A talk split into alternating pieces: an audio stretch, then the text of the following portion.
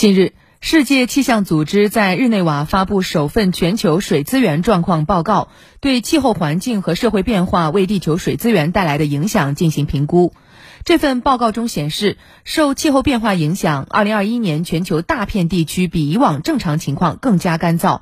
目前，全球有36亿人每年至少有一个月面临供水不足。报告概述了全球河道流量以及洪水和干旱的情况，分析了淡水储量的变化，强调冰冻圈的重要作用和脆弱性。世界气象组织秘书长彼得里·塔拉斯表示，人们往往通过水来感受气候变化的影响。